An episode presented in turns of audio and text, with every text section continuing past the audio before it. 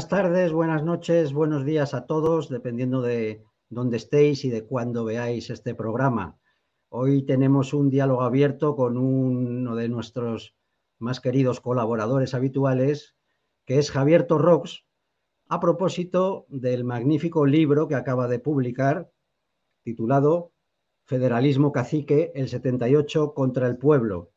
Es un análisis eh, verdaderamente riguroso de toda la deriva federalista que está ya desde el origen de nuestro régimen del 78 y que Javier Torros, con la capacidad para documentar eh, las ideas que tiene, pues va demostrando y analizando sobre todo en qué situación nos encontramos ahora después de todos los acontecimientos de aquel golpe a la nación de la Generalidad y el Parlamento catalán, que también eh, él publicó un magnífico libro, Golpe a la Nación, Crónica de una conjura consentida, y que eh, lejos de haberse ya acabado aquella, aquella cuestión, pues eh, sigue en marcha y con implicaciones aún más graves, aunque aparentemente pues haya menos crispación que en, que en ese momento.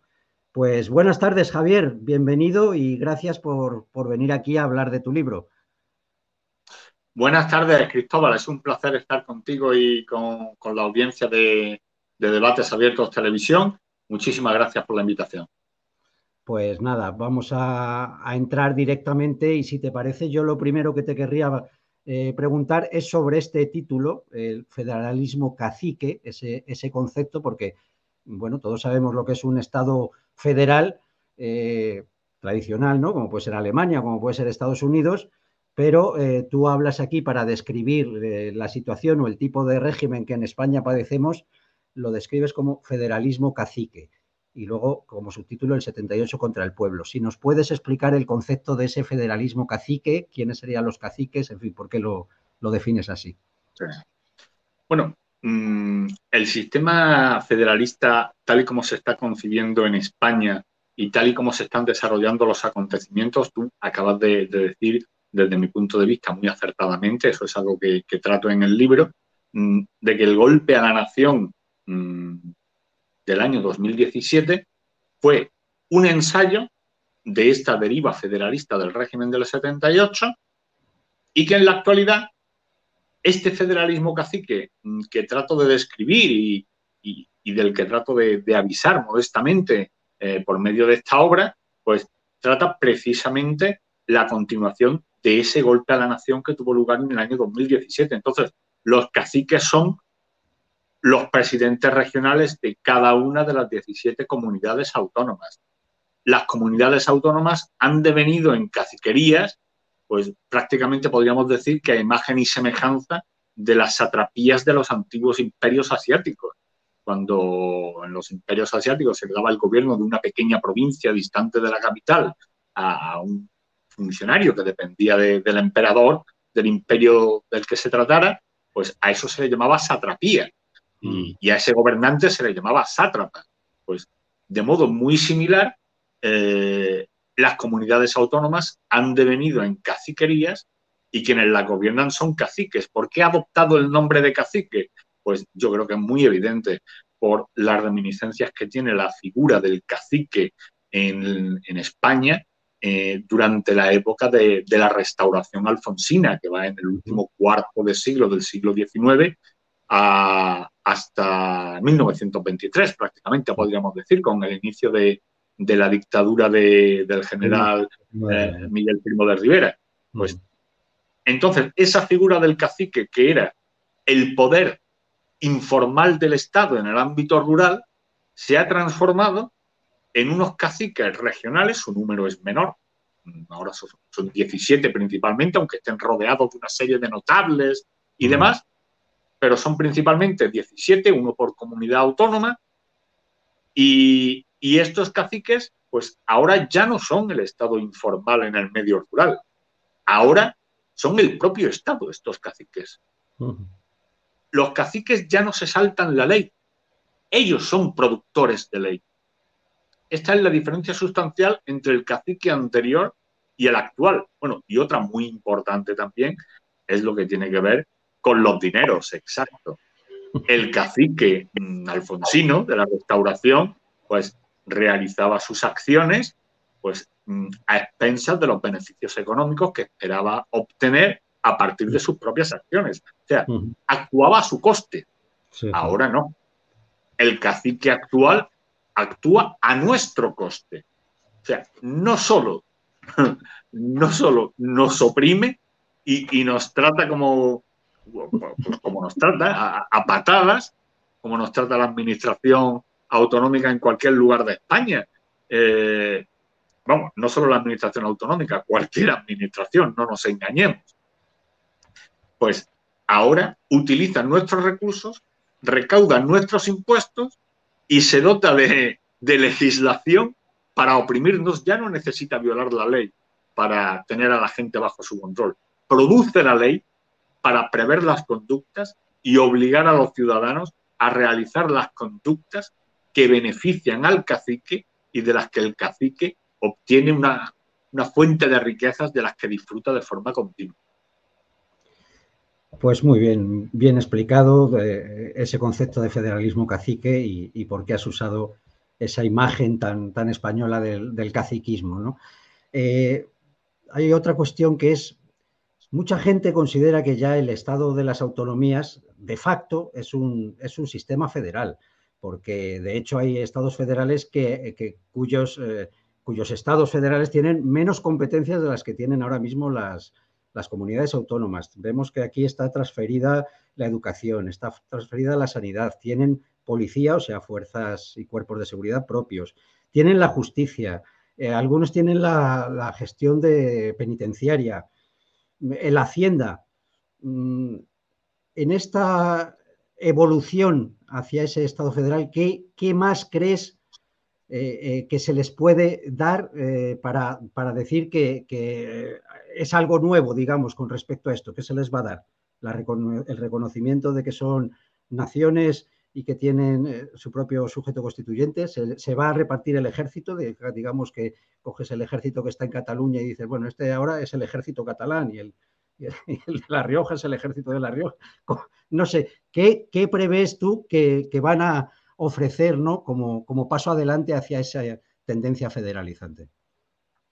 Bueno, en el ámbito competencial no podemos entrar porque es que ya no hay competencias que repartir. Eso es también uno de los, argumentos centrales del libro. Mm, después de cuatro décadas y media, 45 años de régimen del, del 78 y sistema autonómico, durante todas estas décadas se han repartido, eh, la administración central ha repartido el Estado como si fuera un botín particular, un patrimonio particular del gobierno, de la Moncloa.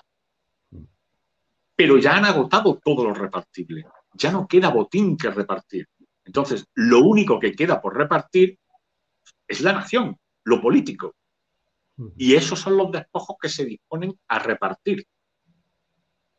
Desde el punto de vista competencial y en comparación con cualquier otro sistema federal, o confederal, no quiero entrar en, esa disyuntiva de si federal o confederal, de hecho es algo en lo que en el libro ni tan siquiera me menciono, porque eso nos genera más que confusión.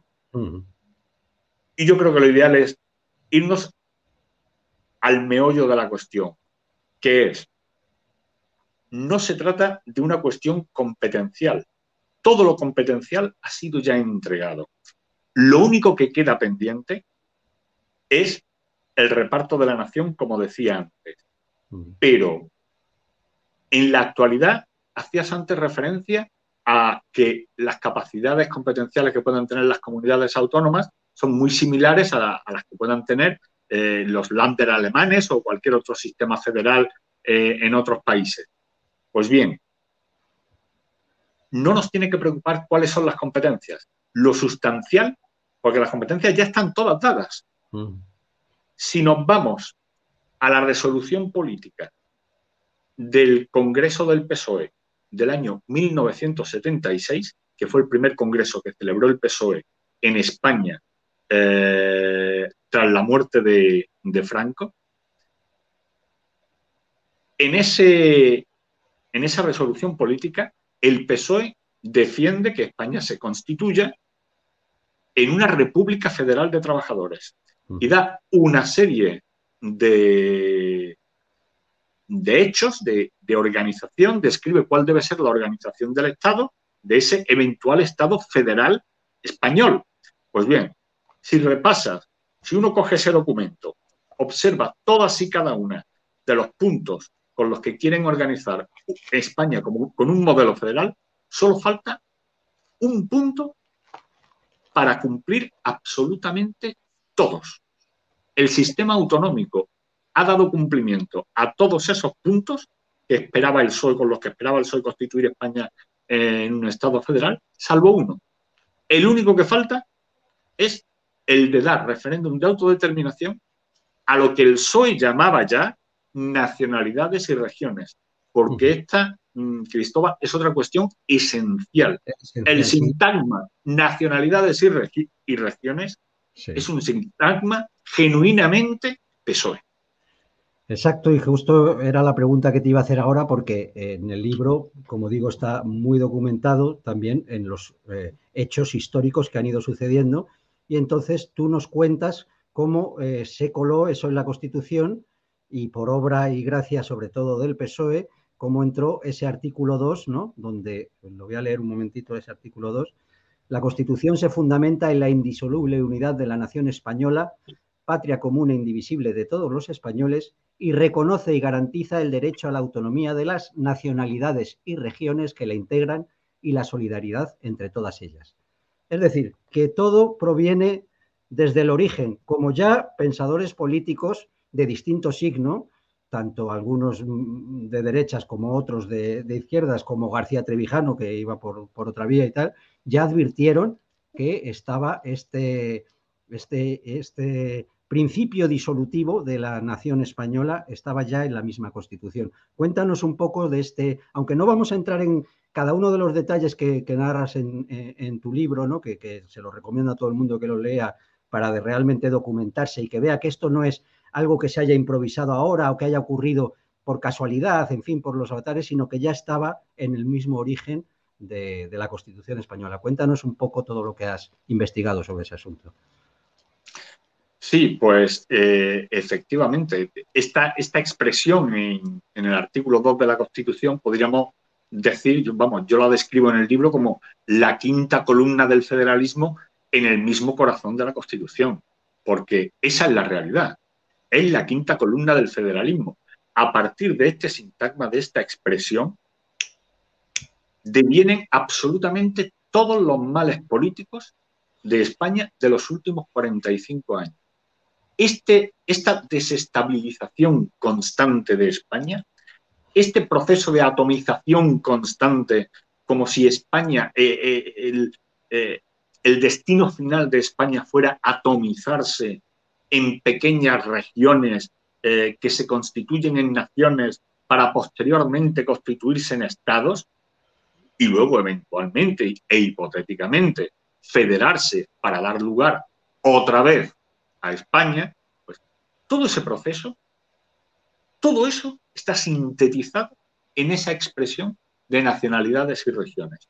Porque la, cuando habla de que la nación está integrada de nacionalidades, lo que está es insinuando, sin llegar a afirmar, que la nacionalidad es equiparable a la nación, cuando en realidad la nacionalidad es la cualidad del miembro de la nación, de la comunidad nacional. O sea, en nuestro pasaporte tenemos una nacionalidad, no tenemos varias. Cuando la Constitución habla de nacionalidades en plural, pues dígame usted cuáles son esas nacionalidades. Y si existen, ¿Dónde están esos pasaportes? ¿Dónde están esas embajadas? ¿Dónde están esas relaciones internacionales? ¿Dónde están esos estados? No. Solo puede haber una nación y esa es una, una característica esencial de, de las naciones políticas, que es su singularidad. Porque allí donde hay más de una nación, hay más de un derecho. Y si hay más de un derecho, ah, amigo mío, allí hay un conflicto. Y ese conflicto va a tener que resolverse. Y el único modo de resolverlo es que uno de los dos derechos derrote al otro, se enfrenten ambos y que uno se imponga al otro y destruya al otro. Porque el, derecho no, no tiene tregua, el derecho no da tregua. Mm, yo no puedo tener la propiedad de, de este bolígrafo y que este bolígrafo sea al mismo tiempo propiedad de una tercera persona. O es mi propiedad o no es mi propiedad. Pues del mismo modo, solo puede haber una nación. Pero ¿de dónde vienen esta expresión de nacionalidades y regiones?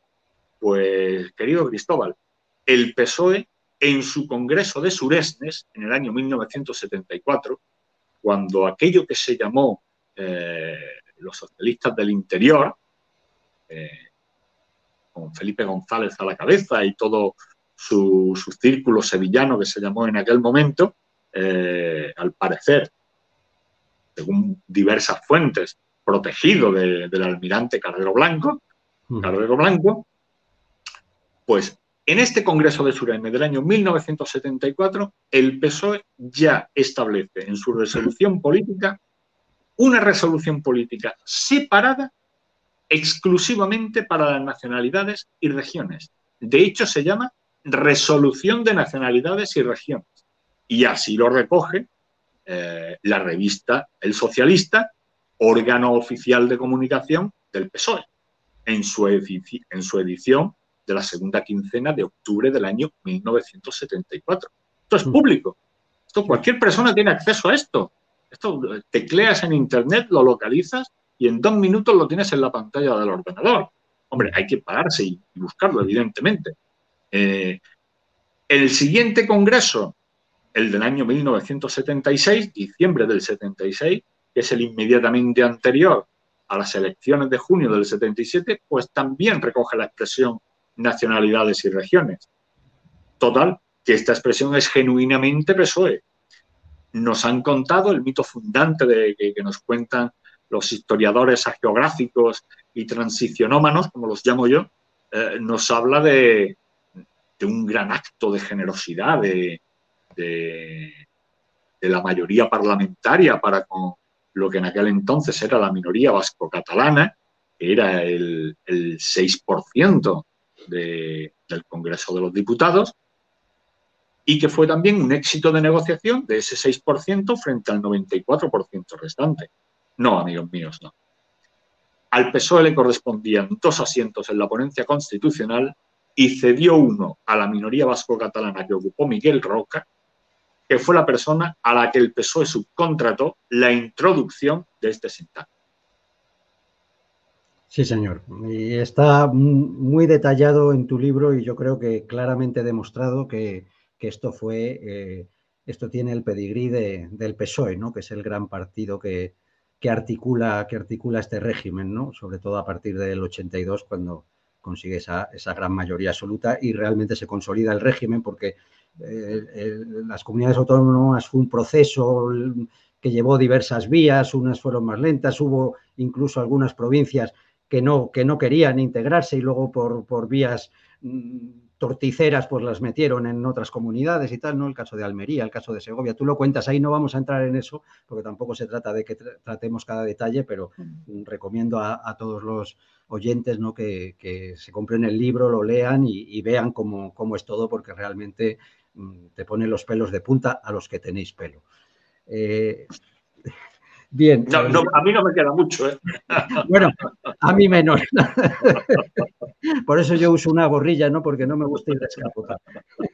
Bueno, vamos a volver un poco más recientemente que esa, esa rebelión de la Generalidad del Parlamento y, del Gobierno catalán de 2017. Entonces hay gente que se cree la, la afirmación que hace Sánchez, que desde luego yo le admiro en su aplomo ¿no? para mentir y el cinismo que tiene de, bueno, cómo él ha pacificado Cataluña y cómo ahora no hay ningún problema, cuando hubo efectivamente en esos años unos momentos de, crispación que estábamos todos de los nervios viendo todo lo que estaba sucediendo mientras Rajoy se fumaba un puro. ¿no?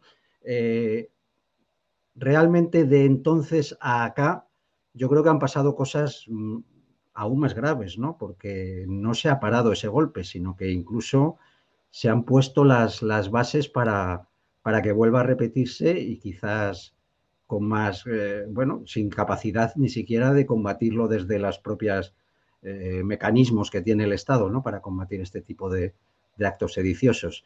Cuéntanos qué ha pasado desde entonces con estas concesiones ¿no? que han ido ocurriendo y, si tú crees que ahora estamos aún peor que, eh, a ese respecto que como estábamos en, en 2017.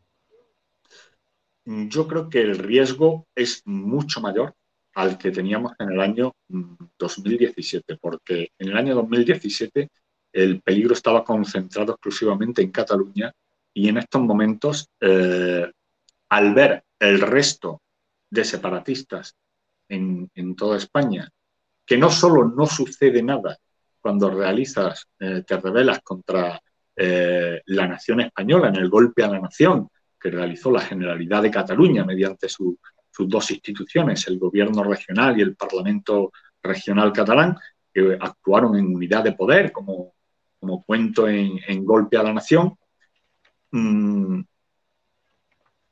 desde entonces a la actualidad no se ha realizado ni una sola acción, ni una sola modificación de la legislación para impedir que este golpe a la nación que dio la Generalidad de Cataluña pueda reiterarse.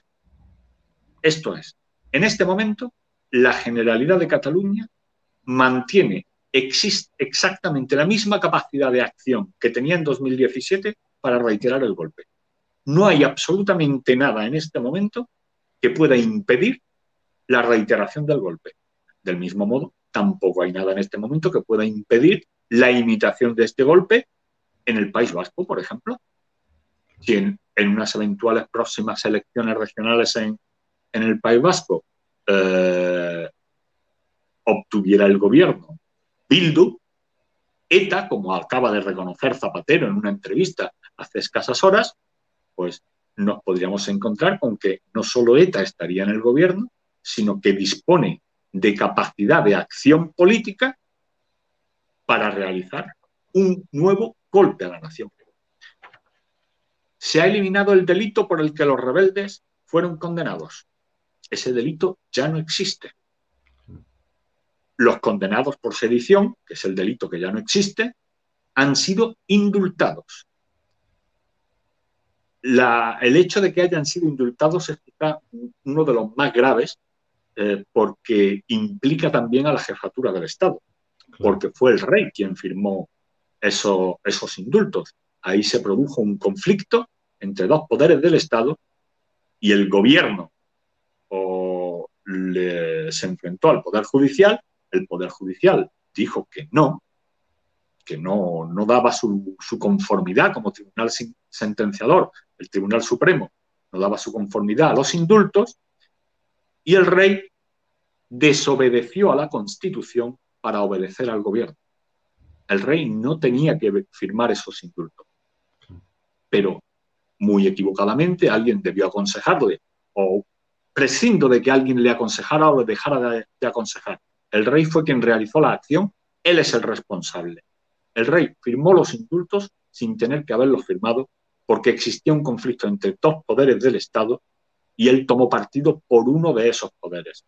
Esto es algo que, comentó también el abogado Jorge Sánchez de Castro, también colaborador de, debates abiertos televisión en, más de una ocasión. Y no, él fue el primero que observó este hecho, que, que fue el rey quien tomó partido por uno de los dos poderes del Estado mientras existía un conflicto entre dos poderes del Estado.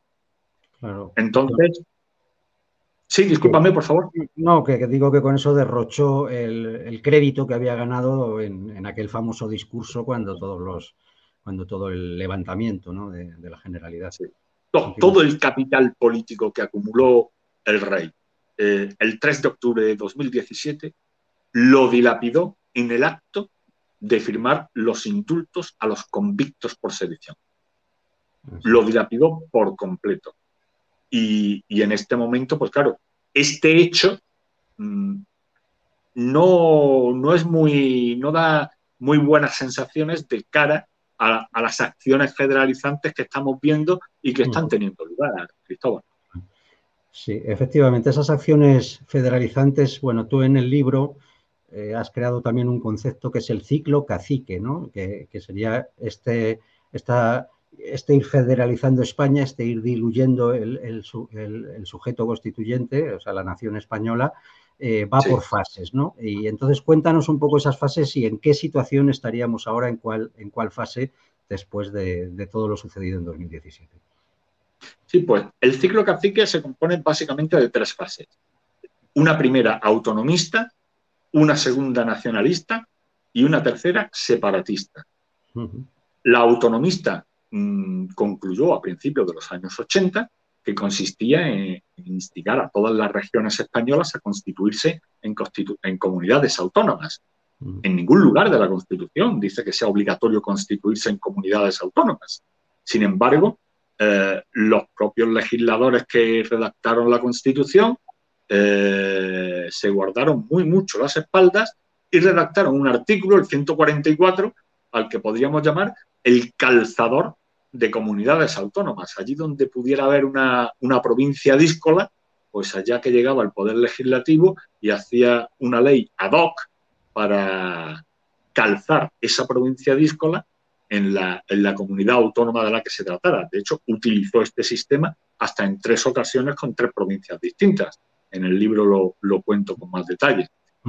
Eh, entonces, esta primera fase del ciclo cacique, que consistía en instigar a todas las regiones a constituirse en comunidades autónomas, finalizó a principios de los 80.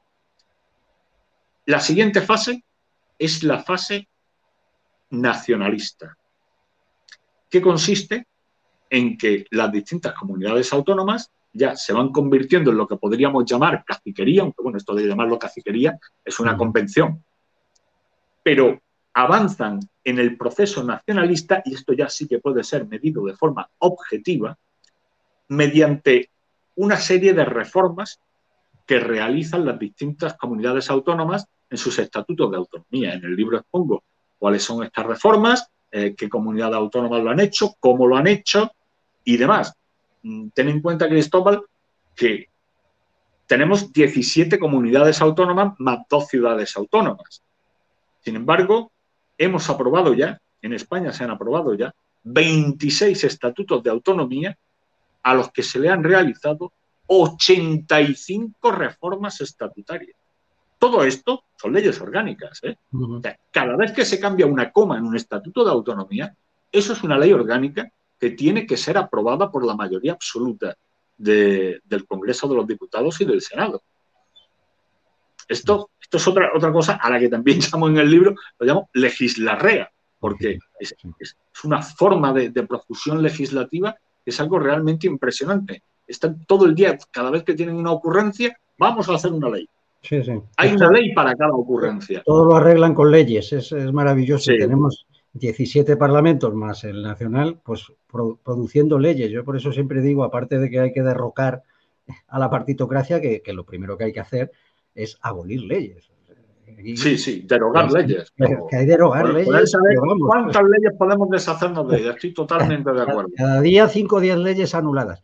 Bien. Sí, totalmente de acuerdo. Pues en el ciclo cacique esta parte nacionalista, que puede ser medida de forma objetiva mediante el análisis de, las distintas reformas estatutarias que han tenido lugar y a la que se han ido uniendo distintas comunidades autónomas, mm, el 82% ya se ha unido a, esta fase nacionalista. Y en la última etapa, el último estadio del ciclo cacique, es el separatista, el periodo separatista. Mi tesis es que el golpe a la nación que, describo en mi anterior libro, de la rebelión de la generalidad del año 2017, fue un ensayo de este ciclo separatista, de este periodo separatista, perdón, del ciclo cacique. Cataluña ha estado siempre en la vanguardia de todo este proceso federalizante. En el libro también cuento que también fue la Generalidad de Cataluña la primera institución eh, regional recuperada eh, en un formato que, se le llamó preautonómico. Pero las preautonomías fueron posteriores. Las elecciones que tuvieron lugar, que desarrollaron la Constitución, tuvieron lugar en junio del 77 y en septiembre ya estaba restablecida la Generalidad de Cataluña.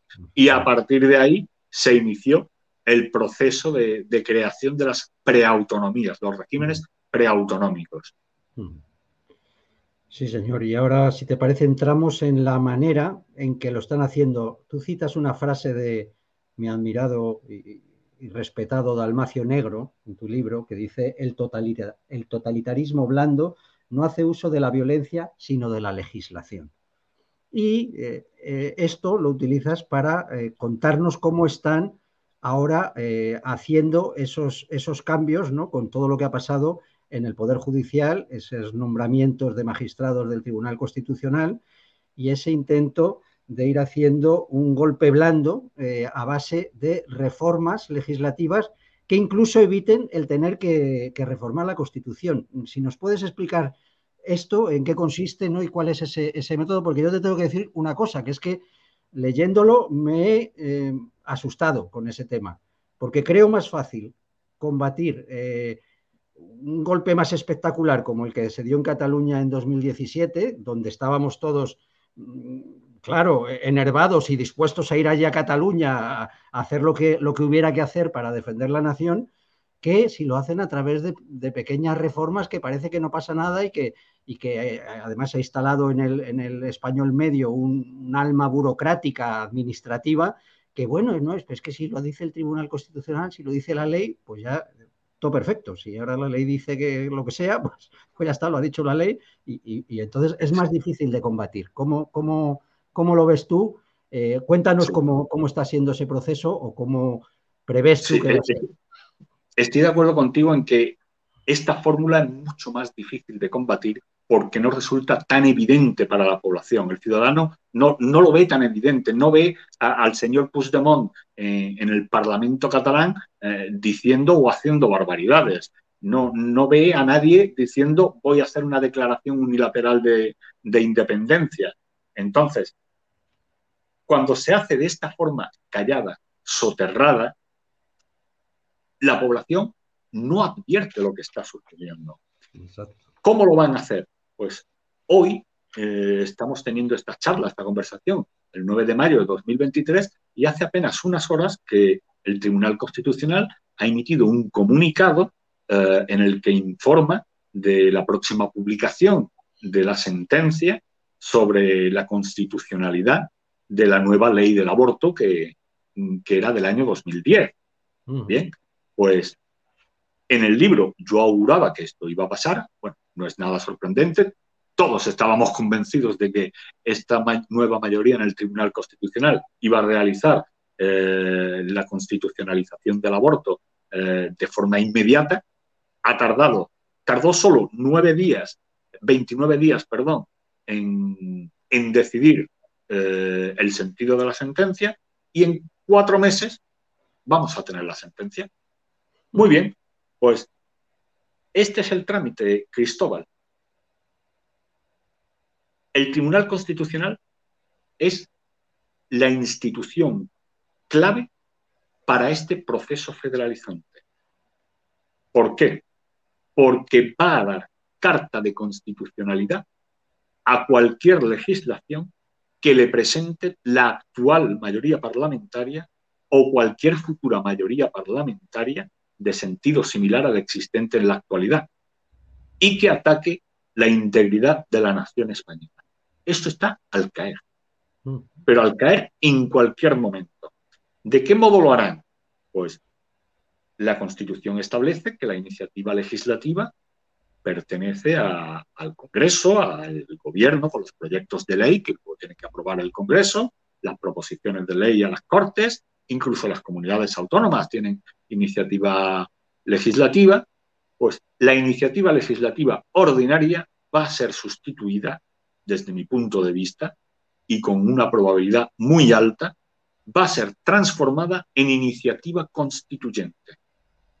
Vamos, el golpe blando de signo federalista, este golpe blando va a, va a consistir, desde mi punto de vista, en la creación de nueva legislación que desde su inicio va a ser iniciativa constituyente, pero no de reforma constitucional, sino leyes cuyo contenido estará en conflicto con la actual letra de la Constitución, y que con posterioridad el Tribunal Constitucional eh, dará carta blanca, constitucionalizará su contenido y dirá que esto está de acuerdo con la Constitución, porque la Constitución ha mutado, ha cambiado, hay que adaptar la Constitución y, habrá mutado. Y por arte de Birli fingirán que la Constitución dice lo que no dice, como acaban de hacer hoy, porque hoy acaban de decir que eh, el hecho biológico de una mujer embarazada implica un ataque jurídico del proceso de gestación de un ser humano a los derechos de la mujer que está embarazada. Esto no me lo estoy inventando, esto lo dice el comunicado que, ha emitido hoy el Tribunal Constitucional. Habla de que eh, los derechos constitucionales de la mujer son limitados de forma gradual a medida que avanza el proceso de gestación. señores, esto implica afirmar que el feto es un atacante jurídico de, los derechos constitucionales de su madre. Pues locuras de este tipo las vamos a ver una detrás de otra y todas tendentes a, a crear naciones allí donde no las hay. Pero todo esto para qué? Pues para comprar votos, para comprar lealtades. Si aquí no hay un objetivo político real, no hay nada detrás de esto, Cristóbal. Lo único que hay es vanidad de poder ni tan siquiera ambición de poder, porque alguien que tiene ambición de poder es porque quiere el poder para realizar cosas, para hacer cosas. Pero el señor Sánchez no quiere hacer nada. Él solo quiere tener el poder. es pura vanidad de poder. Pues sí, y aparte que el Tribunal Constitucional, pues no es la primera vez que prevarica, la verdad debemos reconocerlo. No es que lo diga yo, lo dijo Alfonso Guerra en televisión con ese desparpajo que le caracteriza a propósito de la ley Biogen. Dijo que esperaba que, claro, el Tribunal Constitucional lo tirara para atrás porque obviamente esa ley es inconstitucional al, poner diferentes penas según eh, el sexo del que cometa el mismo delito. Eh, y, que él se sorprendió mucho y que luego habló con magistrados del Tribunal Constitucional y le dijeron, hombre, es que Alfonso, no sabes lo que nos han presionado. O sea, aquí eso se puede decir abiertamente que has prevaricado porque te han presionado y no pasa nada. pero, bueno, ¿qué, ¿qué, tribunales de justicia hay, Cristóbal, para decirle a los magistrados del Tribunal Constitucional, ustedes han prevaricado? y hacerles hacerle responsables de esos actos. Teóricamente, el Supremo que va a ser... lo podría hacer, pero no, no, lo hace, ni, lo ha hecho nunca, ni lo va a hacer. Pero no solo eso, sino que es que cuando no prevarica, o sea, cuando verdaderamente dice esto que habéis hecho es, anticonstitucional, como ha pasado con los dos estados de alarma, eh, pues tampoco eso no tiene ninguna consecuencia. O sea, da, igual, es como un tribunal que está ahí para legitimar cualquier actuación del gobierno. Al final consiste, en, eso. Da igual que, lo, que, lo, que diga que es constitucional, que no, no tiene ninguna consecuencia. Pero aquí hay una cuestión muy grave que yo creo que ejemplifica muy bien eh, lo que trataba de exponer anteriormente sobre eh, cómo va a actuar el Tribunal Constitucional en, este proceso federalizante y está perfectamente redactado en un, dos líneas en el comunicado que ha emitido el Tribunal Constitucional, porque este comunicado no solo habla del contenido de, la sentencia sobre el aborto, eh, que ha adoptado la mayoría del Colegio de, la Curia Constitucional, sino que también habla del voto particular que van a emitir cuatro de sus magistrados. Entonces, en este voto particular, el comunicado mm, señala que este voto particular eh, expresa que reconocer, como ha hecho, como dice el voto particular que hace la sentencia, reconocer nuevos derechos fundamentales es una potestad del poder constituyente, no de los poderes constituidos. Y por tanto, no lo es del Tribunal Constitucional. Mm. Señores, hay cuatro magistrados del Tribunal Constitucional que están señalando con el dedo a siete de sus compañeros del Colegio de, Magistrados del Tribunal Constitucional, diciéndoles, señores, están ustedes usurpando el poder constituyente de la nación española. Esto es muy grave, Cristóbal. Sí, sí, gravísimo. Muy, muy grave. Esto tiene que tener consecuencias desde mi punto de vista. Porque ya no se trata, no se trata aquí de una diferencia de opiniones, de que yo creo que aquí hay un matiz que sí que mm, sí que avala la constitucionalidad de esto o de aquello, o hay tal otro matiz, o hay una conexión. No, no. Señores, tenemos a cuatro magistrados, magistrados del Tribunal Constitucional que señalan a los otros siete y les dicen, estos señores se han arrogado el poder constituyente. Y eso es algo que no se puede hacer. Yo, desde aquí, si tú me lo permites, Cristóbal, me gustaría hacer un, modesto llamamiento a estos cuatro magistrados, los magistrados Enrique, eh, Arnaldo, Espejel y Tolosa, para que en el acto dimitan de sus magistraturas en la curia constitucional.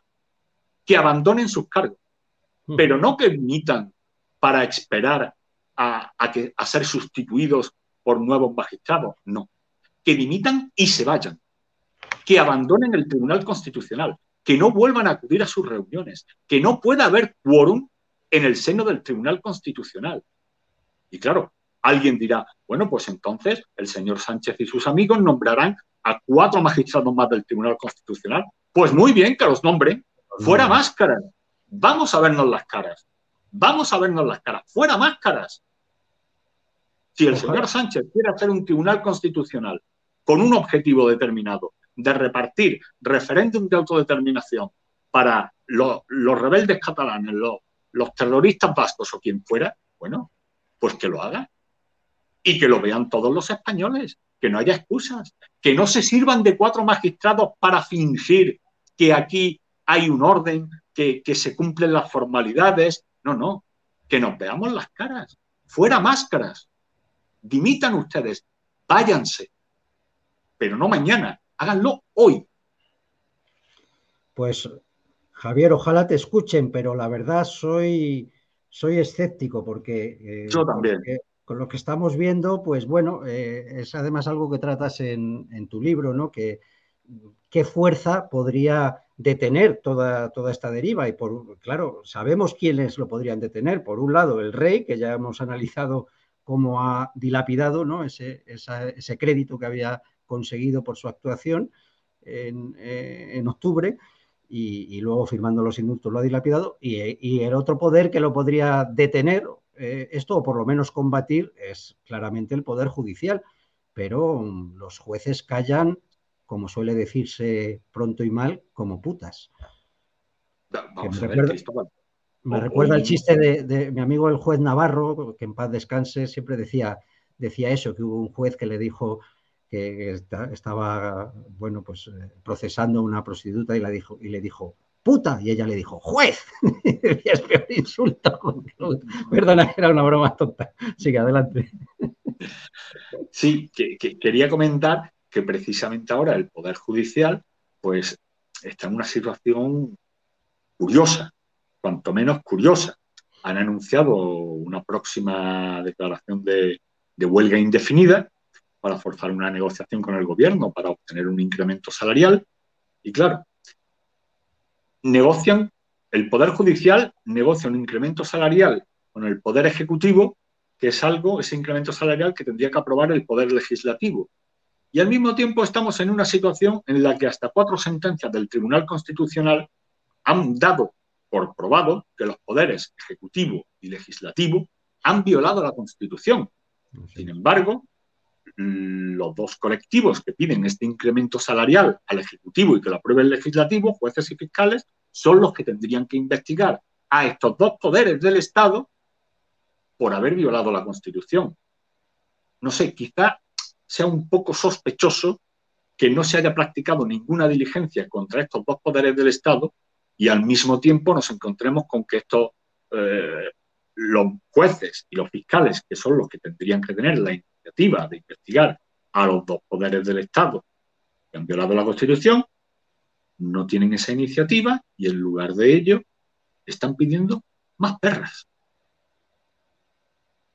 Pero en, cualquier caso, en cualquier caso, mm, el control del Poder Judicial, desde mi punto de vista, Cristóbal, del Consejo General del Poder Judicial, eso sería una guinda, pero en realidad no lo necesitan para dar el golpe blando de signo federalista que está en marcha. No lo necesitan. Si es la propia Constitución la que federaliza, por así decir, a todo el Estado. Es la propia Constitución la que empuja hacia la federalización y hacia la desnacionalización de España, hacia la desespañolización de, España. Aunque pueda haber jueces contrarios a esto, mm, si el Poder Legislativo aprueba una ley, eh, por ejemplo, eh, para realizar un referéndum de autodeterminación con cualquier otro nombre en Cataluña, pues si el Tribunal Constitucional dice que ese referéndum de autodeterminación es conforme a la Constitución, ¿qué va a decir un juez del Tribunal Supremo al respecto? ¿Cómo va a impedirlo? Es, es solo una guinda. En realidad, el Ejecutivo y el Legislativo, actuando en unidad de poder, a imitación de cómo actuó la Generalidad de Cataluña en el golpe a la nación de 2017, y eso lo describo eh, de forma minuciosa en el libro Golpe a la Nación, eh, gobierno, poder legislativo y ejecutivo nacionales están imitando a los poderes ejecutivo y legislativo regionales catalanes en 2017. Mm. ¿Dónde se sustancia la diferencia? En que ahora tienen el control del Tribunal Constitucional. El Tribunal Constitucional está dispuesto a adoptar cualquier posición federalista a la medida de una España federalista y de sus caciques federales. Así es, Javier. Y, bueno, pues la verdad, viendo esa actuación, bueno, te voy a poner un, ejemplo porque además ha salido hoy el, tema otra vez, que es el, tema de, la relación con Marruecos, ¿no? En tu libro también nos hablas, tienes un capítulo dedicado a la falta de eh, autonomía en las decisiones de política internacional de España, ¿no? Desde hace ya tiempo, pero bueno, que parece que cada vez va a más y entonces asistimos atónitos, toda la, nación, pues a ese momento en el que aparece una carta supuestamente escrita por Sánchez al rey de Marruecos, creo, pues, pues reconociendo la, soberanía o el control de Marruecos sobre el territorio de lo que era el Sáhara español.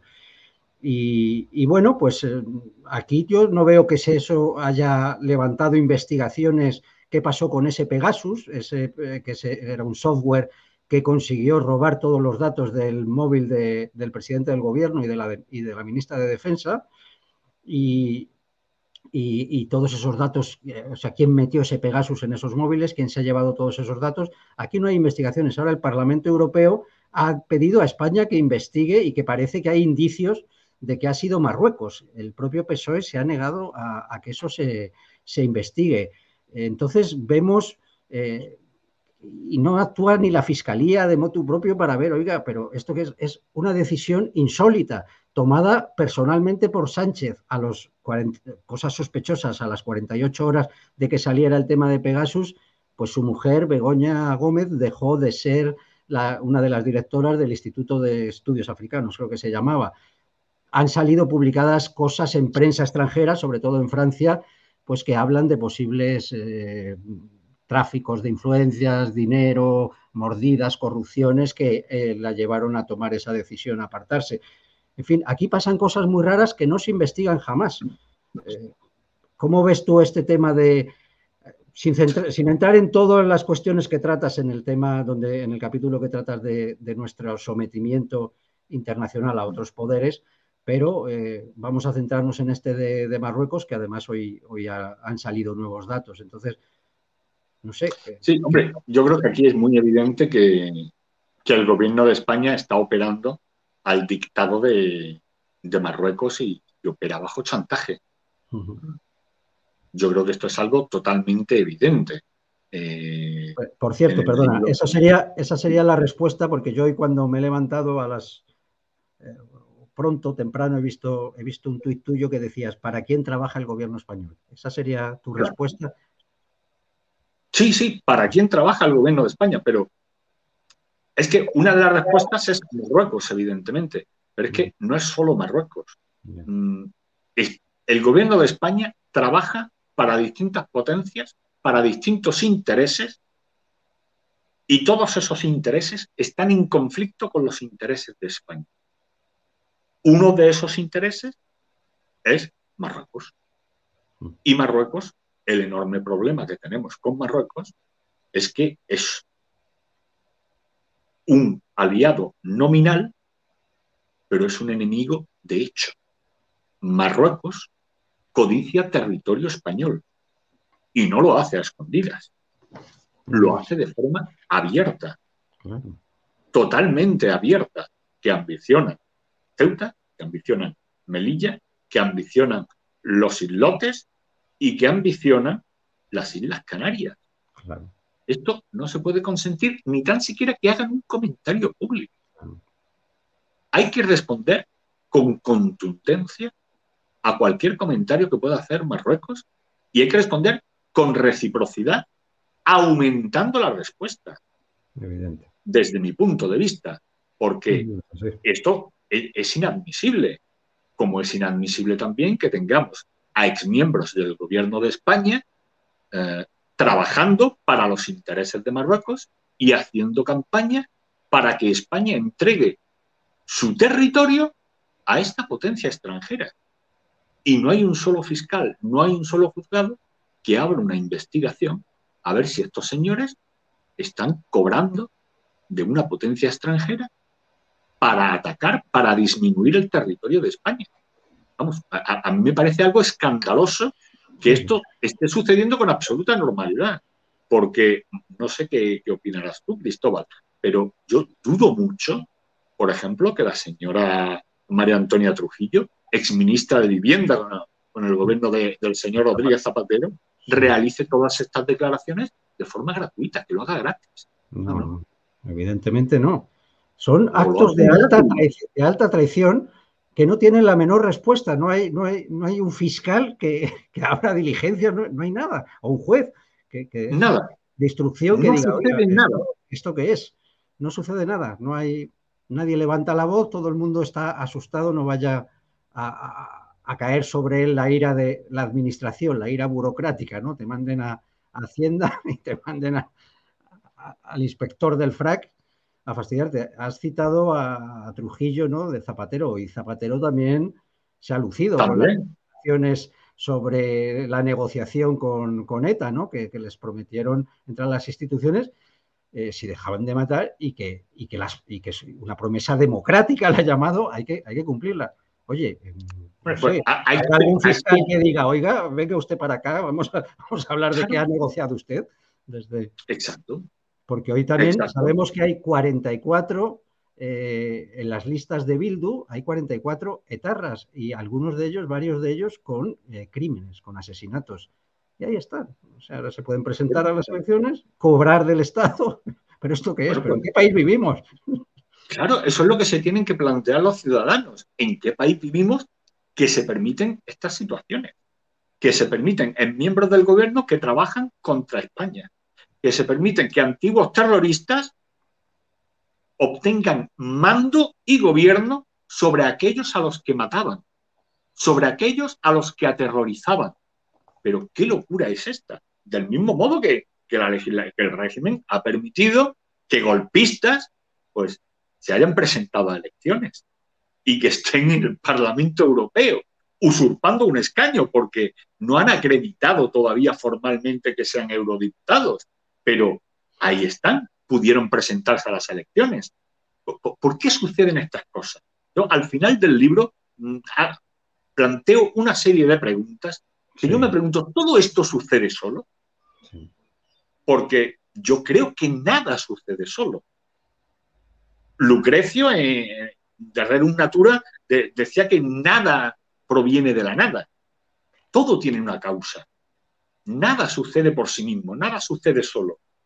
Detrás de todas las acciones políticas hay un impulso, hay un móvil, hay un interés, hay un objetivo. Siempre, siempre. Si hay 44 mm, condenados por pertenencia a ETA o incluso con crímenes de sangre que ahora van eh, a concurrir en las elecciones, pues, ¿por qué permite eso el Estado? ¿O acaso es el Estado el que lo, lo persigue? Esto es otra cuestión que planteo en el libro. Es el propio Estado el que ataca a la nación.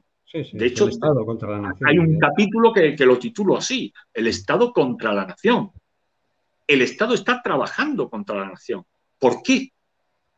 ¿Por qué sucede esto? ¿Por qué se está poniendo en tela de juicio la supervivencia de la nación española?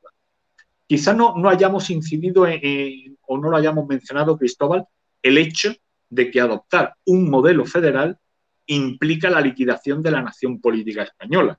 Efectivamente. si me permites apuntarlo muy brevemente. Explícalo, explícalo, sí. Sí, la cuestión sería la siguiente. Si España adoptara un modelo federal, para que eso ocurriera, federar es unir lo que no está unido. Para que se puedan federar eh, dos entidades políticas, tienen que estar previamente separadas. ¿Qué significa esto? Pues que para poder hacer una España federal, antes habría que despedazar España y que los despojos de ese despedazamiento, hipotéticamente, tuvieran la voluntad de volver a unirse para volver a formar lo que eran antes de despedazarse a sí mismas. Esa es la locura del proceso federalizante. En España no cabe un modelo federal, porque la historia ya ha determinado que España es una unidad política. España era ya una unidad política antes incluso de la Revolución Francesa. ¿Cómo va a autodeterminarse ninguna región española? España ya ha sido determinada por la historia. No hay nada que se pueda hacer contra eso. Bueno, sí, la violencia. Ahora bien, ¿quieren ustedes constituirse en un Estado, ser una nación y constituirse en un Estado? Cataluña, en el País Vasco, muy bien. Hagan ustedes una guerra civil y gánenla. No hay otro medio. No hay otro medio que sepa que quien llama a liquidar la unidad y la integridad de la nación política española está, en último término, haciendo un llamamiento a derramar sangre. A la guerra, a la guerra civil. A la guerra, porque la independencia, una declaración de independencia, esto es algo que, también eh, observaba yo de forma meridianamente clara en Golpe a la Nación, en el libro Golpe a la Nación, una declaración de independencia es por su propia naturaleza una declaración de guerra. Esto no es un expediente administrativo que, se sigue un procedimiento, eh, se presentan unos, unos escritos, se le da unas palancas administrativas y el resultado es una nación política. No, señores, no. Las naciones políticas son el resultado de la historia, de guerras, de violencias, de acuerdos, de pactos internacionales, de, de bodas de reyes, de traiciones. Pero es el producto que hay ahora mismo lo que existe ahora, la nación política española, es una superviviente de la historia. Ha sobrevivido a 1500 años de historia desde los visigodos. Así es. Es un hecho histórico y no como les gusta decir a los políticos, un proyecto, un proyecto de país. ¿Pero qué proyecto? Ni qué proyecto. El país está perfectamente, existe. Y, bueno, proyecto harán los arquitectos, pero claro, está ya hecha. Claro, un, empresario que quiere, yo qué sé, lanzar un nuevo producto, pues hace un proyecto, pero en fin. Claro. además, ya tuvimos la experiencia del federalismo en España con la Primera República, que aquello no salió precisamente bien. Entonces deberíamos fijarnos en lo que mató A la primera, el federalismo mató a la Primera República en cuestión de meses. De meses, no duró un año y pico y no sé cuántos gobiernos tuvo.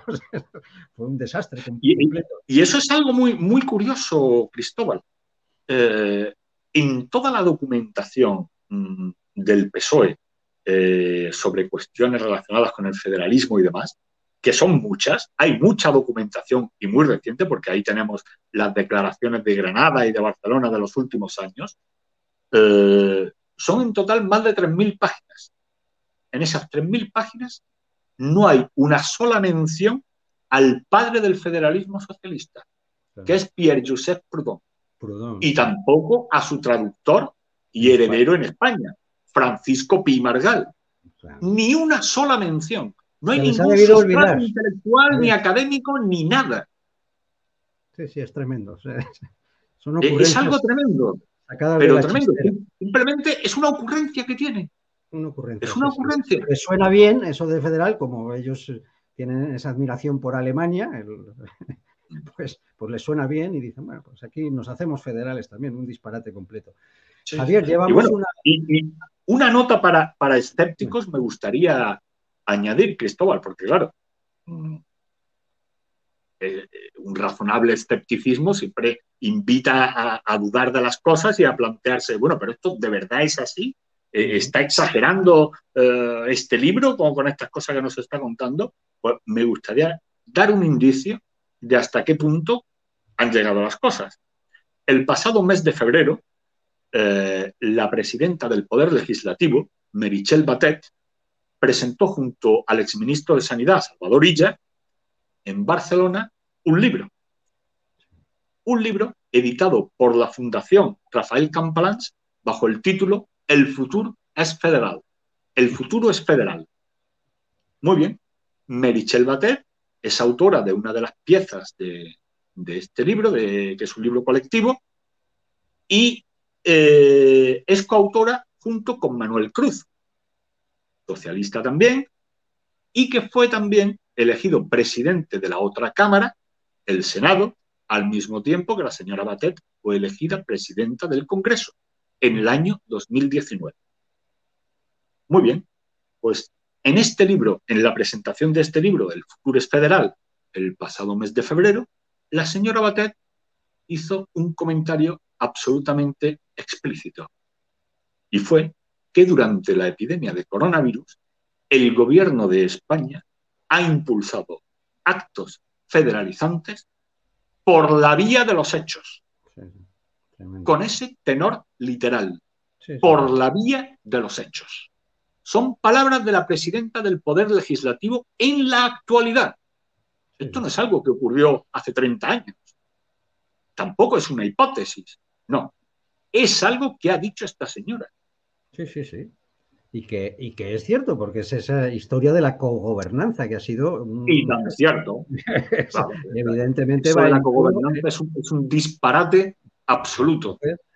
Total, pues, pues ahí vamos, Javier. Eh, hemos cumplido una hora y hablamos de, no, de que no se alargara mucho más, pero sí me gustaría leer un párrafo con el que terminas el libro, que desde aquí eh, insisto a todos nuestros oyentes que por favor compréis el libro que se puede adquirir por Amazon, que os llega en dos o tres días, lo tenéis en casa, estéis donde estés, en cualquier lugar del mundo, que es interesantísimo, que os va a dotar de unas herramientas intelectuales para ayudar a combatir todo este discurso profederalista que mantienen la práctica totalidad de los, de los partidos del régimen, unos, bueno, con matices, eh, y, os va a ayudar muchísimo a comprender la naturaleza de lo que está pasando, de este golpe blando federalista. Pero vamos a leer este último párrafo y si te parece lo comentamos y con eso terminamos.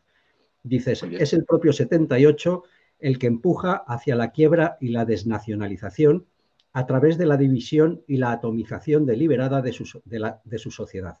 La amenaza federalista continuará mientras continúe el 78. No obstante, esta inercia no es ineludible Puede ser detenida, pero para ello hay que detenerla. Puede ser evitada, pero para ello hay que evitarla. Puede ser revertida, pero para ello hay que revertirla. Es necesario hacerlo antes de que los temores se conviertan en lamentos. El régimen desemboca en dos extremos opuestos mediante los que fuerza a todos los ciudadanos a una postrera elección, España o el 78. Bien, tú y yo elegimos España, Javier, pero Sin duda. ¿Cómo lo hacemos? ¿Es legítimo levantarse contra este régimen, llegados a este punto? Bueno, pues yo creo que no solo es legítimo, sino que eh, es un deber moral eh, el ser contrario a este régimen, eh, rebelarnos contra él y en la medida de nuestras posibilidades impulsar de este modo una reacción alguna facción de, las actuales élites políticas españolas o, económicas eh, en algún lugar, eh, que alguien pueda tomar la antorcha de, esa rebelión eh, para traer algo nuevo, dotarnos de nuevas salvaguardas y asegurar la libertad política de todos los españoles a través de la unidad y la integridad nacional. Porque no olvidemos que el mantenimiento de la integridad nacional no es un capricho, no, no es algo que, sea del viva España y, del abrazarse a, símbolos eh, de forma eh, como quien, quien se pone un pin en la solapa. No, no se trata de eso. Se trata de que la existencia de la nación política es la salvaguarda última de los españoles, porque es de la nación política de la que emana todo el ordenamiento jurídico. Todas y cada una de las libertades y derechos de los ciudadanos emana de sí misma, de la nación. Sin nación, estamos desamparados. Sin nación, no, hay protección ni a las libertades ni a los derechos. Todo sería conflicto. Mencionaba antes Cristóbal eh, la compulsa Primera República, cuando la Revolución Cantonal. ¿Por qué se produce la Revolución Cantonal y los enfrentamientos de, poblaciones que declaran, que se constituyen en naciones y le declaran la guerra al pueblo vecino que también se había constituido en nación? Claro, porque al ser naciones, cada una de ellas se dota de su propio sujeto constituyente y cada una de ellas se dota de su propio derecho y cada una de ellas se dota a sí misma de una fuerza coercitiva para pugnar con el derecho vecino para imponer el propio. Ese es el desastre de liquidar la nación española. Y eso no es algo que alguien auguraría mm, de forma hipotética, no, es que es el resultado político. Es el resultado político. Si despedazas una nación, van a surgir ambiciones por todas partes, en cada uno de esos pedazos, de forma interna, van a surgir ambiciones dentro de cada uno de esos pedazos de, esa España atomizada. Y al mismo tiempo, cada uno de esas regiones atomizadas va a entrar en conflicto con todas las demás para tener la hegemonía sobre las demás. O sea, sería una acumulación de conflictos intestinos colosal, pero colosal, un desastre absoluto. Y si es el propio 78 el que nos empuja federalizante hacia esta situación, esa es la razón por la que termino el libro mostrándole al lector todo esto, el sistema actual, lo tenemos que cambiar, porque si no lo cambiamos, esto va a continuar, no se va a detener. Que el señor Sánchez pueda desaparecer eventualmente del gobierno en el futuro, eso da igual, porque es el 78 el que empuja federalizante. Todo este proceso de federalización se puede ralentizar o acelerar, pero no detener. Por eso la elección última es o España o el 78. O mantenemos el 78, que sigue federalizante, o elegimos España y su unidad nacional para dotarnos de nuevas salvaguardas con libertad política para todos los españoles. Pues muchísimas gracias Javier y gracias por todo el trabajo que estás haciendo, ese tiempo que te lleva de documentarte, escribir los libros, luego difundirlos. Yo por favor os pido otra vez más que, lo compréis y que lo comentáis, que difundáis esta entrevista. A los que tienen canales, canales que se ven mucho más que este, por favor, los de la Junta Democrática, amigo Rubén Guisbert, lleva a Javier Torros, hazle una entrevista. Esto está totalmente en la línea de lo que defendéis a otros canales, los de Demos, los que sean, quien sea, llevad a Javier Torros, por favor, ayudadle, porque realmente merece eh, que este esfuerzo que ha hecho sea recompensado, porque esto, este libro es magnífico, es un libro muy serio, muy eh, bien escrito, muy riguroso en todo lo que afirma y realmente es gravísima la situación en la que estamos y no puede ser que estas cosas pasen desapercibidas y que estemos atentos, qué sé yo, a que han quitado Sálvame o a cualquier tontería. Esto es fundamental y por favor pido a otros canales que, eh, le lleven y que se difunda y que ojalá este libro se convierta en el libro más vendido en Amazon de tema político. Javier, muchísimas gracias por todo y, y, no te quito más tiempo y ya te llamaré para próximos programas porque ya sabes que siempre eres muy bienvenido aquí por tus gran capacidad de análisis. Pues muchas gracias, Cristóbal, por, la invitación y por tus muy amables palabras. Muchas gracias.